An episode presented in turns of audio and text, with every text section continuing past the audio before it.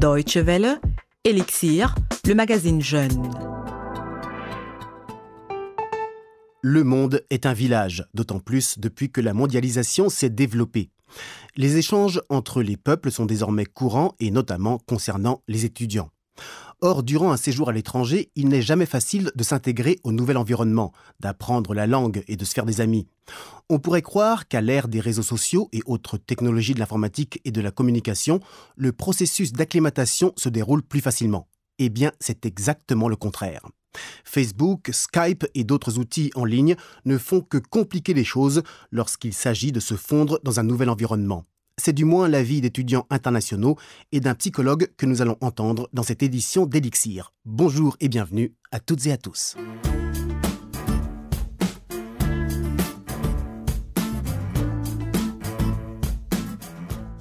Le chanteur allemand Tim Bensko ouvre le bal dans cette émission, Nord kurz die Welt retten, juste rapidement sauver le monde.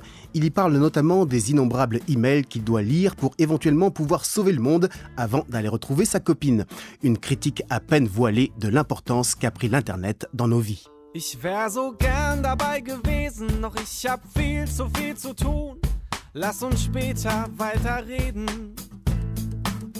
Da draußen brauchen sie mich jetzt. Die Situation wird unterschätzt.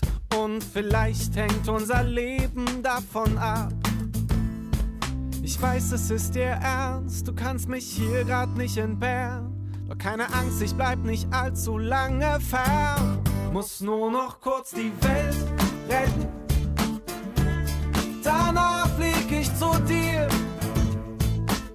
Noch 148 Mails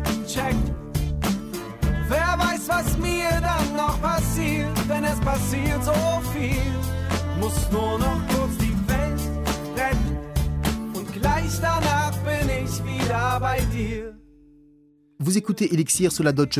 Effectuer un séjour à l'étranger dans le cadre de ses études est devenu une chose courante dans le monde actuel. Grâce aux TIC, les technologies de l'information et de la communication, on imagine qu'une telle aventure est plus facile à gérer.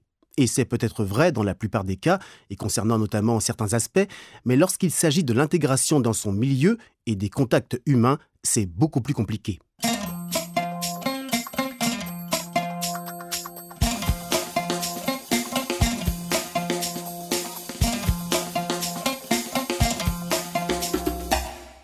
dès le matin contrôler les nouvelles mises à jour sur Facebook, ensuite chatter en ligne avec sa meilleure copine et plus tard téléphoner sur Skype avec ses parents, c'est ce à quoi ressemble le quotidien de bon nombre d'étudiants étrangers. La plupart d'entre eux, durant leur séjour en Allemagne, restent en contact étroit avec leurs amis et leurs proches à la maison. Les profils sont cependant différents. Tandis qu'un jeune Brésilien avoue qu'il n'aurait pas osé affronter un séjour à l'étranger sans les médias sociaux, si importants à ses yeux, l'anglaise Samantha Rose, pourtant étudiante en informatique, considère Facebook d'un œil beaucoup plus critique. Cette boursière du programme Erasmus ne se connecte désormais que rarement pour échanger avec ses amis en Angleterre. En effet, la jeune femme, quelques semaines seulement après son arrivée en Allemagne, a constaté chez elle une certaine addiction à l'Internet et en a immédiatement tiré des conséquences. En fait, pour cette année, j'avais pris la résolution de ne pas aller sur Facebook. Enfin, pas trop souvent.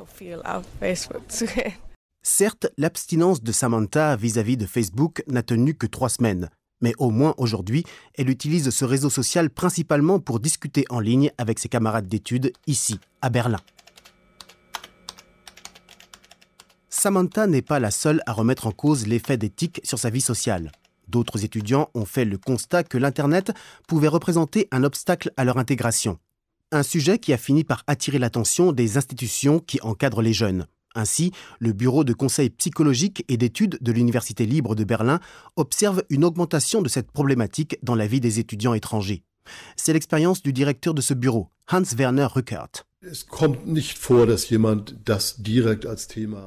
Jamais quelqu'un n'aborde le sujet directement, mais il arrive en revanche qu'en parlant d'autres thèmes, comme celui de ne pas se sentir bien ici en Allemagne ou de piétiner dans ses études, on s'aperçoive que l'Internet, avec ses possibilités, est un facteur important.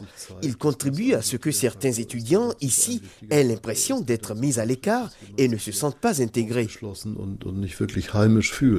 Hans-Werner Ruckert est psychologue et de son point de vue, le sujet est primordial.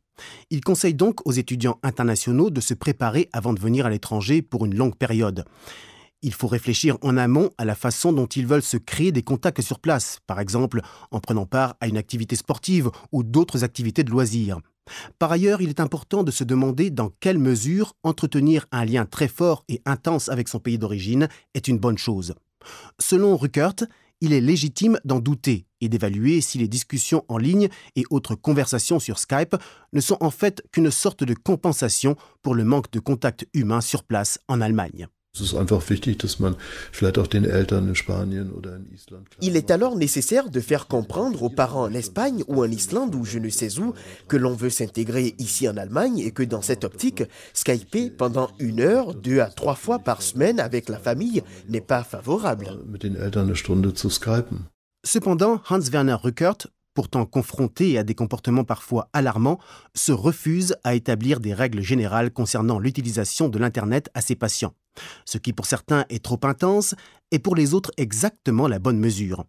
La jeune bulgare Sibila Anatasova, par exemple, qui passe son master de psychologie à l'Université libre de Berlin, est tous les jours en contact avec sa famille et ses amis en Bulgarie par l'intermédiaire de Skype et de Facebook. Et pourtant, elle se sent à Berlin comme à la maison. Néanmoins, les dangers d'une utilisation excessive de l'Internet lui sont tout à fait clairs. Je connais ce problème par des amis qui passent beaucoup de temps sur Facebook et qui ont peu de contact sur place avec des gens. Je trouve ça dommage parce qu'ils perdent les compétences sociales, être en contact et avoir des échanges personnels avec d'autres. Alors ils ont du mal à trouver des amis et entretenir des relations.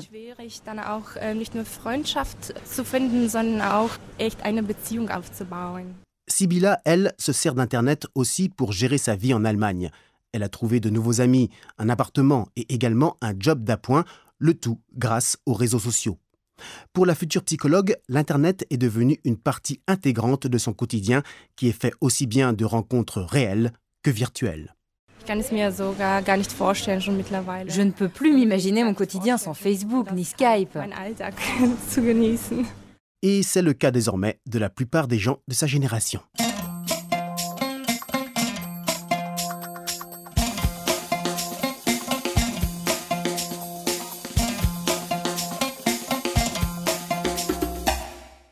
Voilà, merci à Bianca Schröder qui a recueilli ces témoignages pour la Deutsche Welle. Et puisque nous avons beaucoup parlé de Skype, sachez que ce logiciel gratuit qui permet d'effectuer des appels téléphoniques ou vidéo à partir de son ordinateur dans le monde entier a été développé il y a de cela dix ans par trois Estoniens spécialistes de la programmation informatique. Le succès du logiciel et donc de l'entité Skype n'a pas tardé à susciter bien sûr l'intérêt des global players de la planète web et deux rachats ont eu lieu, dont le dernier en 2011 au profit du géant Microsoft. Aujourd'hui, Skype est l'un des moyens de communication et de télécommunication les plus utilisés à travers le monde, avec également des services payants suivant le pays dans lequel on se trouve mais il présente aussi des risques concernant notamment la confidentialité. Ainsi, la société est à l'origine d'un débat sur la sécurité des communications par la technique de la voix et de la sécurité liée au logiciel Skype lui-même. Le réseau utiliserait en effet certains utilisateurs pour relayer les communications d'autres utilisateurs et se présente comme une application totalement fermée, utilisant des protocoles fermés et donc non vérifiables pour sécuriser son trafic. Mais Skype affirme être une parfaite boîte noire. Il est extrêmement difficile d'analyser ce qu'on y fait et quelle est la méthode utilisée. Skype utilise la sécurité par l'obscurité et rend volontairement quasi impossible l'analyse du trafic en remontant le processus. Dans quelle mesure les administrateurs de Skype ont-ils accès à des données ou même des conversations personnelles? Impossible de le dire aujourd'hui. Alors, chers utilisateurs, restez prudents, comme d'ailleurs avec la plupart des applications Internet.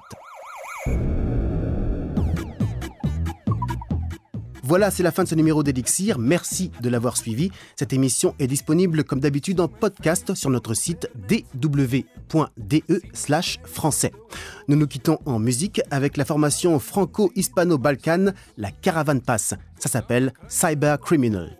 Excellente suite de programmes sur la Deutsche Welle. Portez-vous bien. Salut.